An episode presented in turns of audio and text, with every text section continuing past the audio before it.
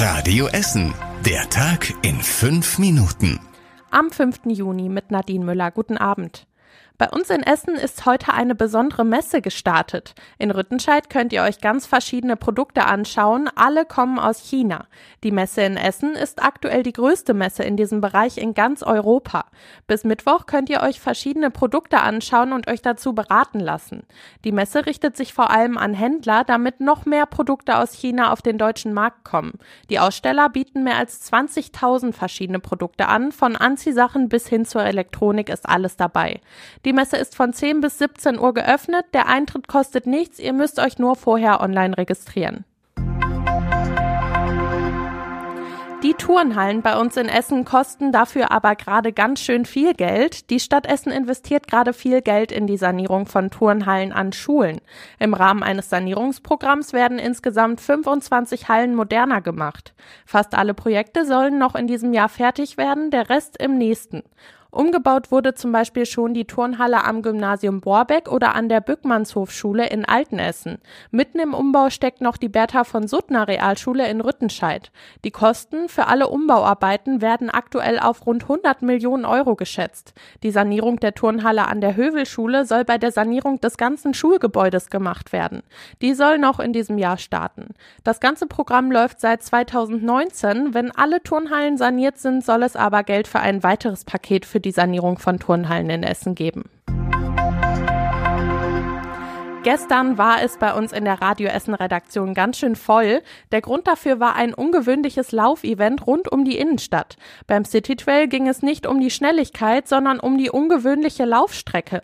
Auf zehn Kilometern Länge ging es durch verschiedene Sehenswürdigkeiten in Essen, unter anderem durch unsere Redaktion. Bei uns war schon mehr als die Hälfte der Strecke vorbei und einige Läufer waren ganz schön aus der Puste. Ein bisschen geht noch. So langsam reicht's auch. Wir haben uns ja als Wanderer angemeldet. Wir sind ja clever. Wir wollten uns das erstmal angucken. Richtig, richtig spannend und dann mit so einer coolen Truppe dabei zu sein, eine richtig coole Erfahrung. Dieses Jahr ging es für die 1200 Läufer zum Beispiel durch die Domschatzkammer, durch die Lichtburg und durch das Museum Volkwang. Start und Ziel waren in diesem Jahr die Philharmonie im Südviertel. Gute Nachrichten bei dem sommerlichen Wetter. Das Nichtschwimmer und das Sprungbecken im Grugerbad in Rüttenscheid öffnen wieder. Weil zu wenig Personal da war, mussten die beiden Becken heute geschlossen werden. Erst war nicht klar, wann die beiden Becken wieder öffnen können. Jetzt bekommt das Grugerbad aber Unterstützung vom DRK. Das Oststadtbad in Freisenbruch kann aber am Donnerstag wie geplant öffnen. Die Polizei wurde gestern zu einem Einsatz am Kreier Markt alarmiert. Anrufer hatten durchgegeben, dass dort Schüsse abgegeben werden. Ein Mann hat mehrfach aus dem Fenster seiner Wohnung auf ein Verkehrsschild geschossen. Als die Polizei sich das Schild angesehen hat, wurden noch mehr Schüsse abgegeben. Die Polizisten haben Verstärkung geholt und die Wohnungstür bei dem Mann aufgebrochen. Der 38-Jährige hatte drei Luftgewehre mit Munition in seiner Wohnung. Außerdem hatte er zwei Promille und eventuell auch noch Drogen genommen. Es wurde zum Glück niemand verletzt.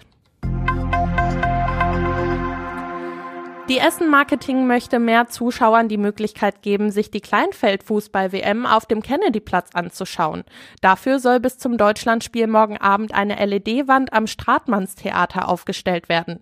Da können die Zuschauer, die keinen Platz mehr im Stadion bekommen haben, sich das Spiel trotzdem anschauen. Es hatte seit dem Start der WM am Freitagabends immer wieder lange Schlangen vor dem Stadion gegeben.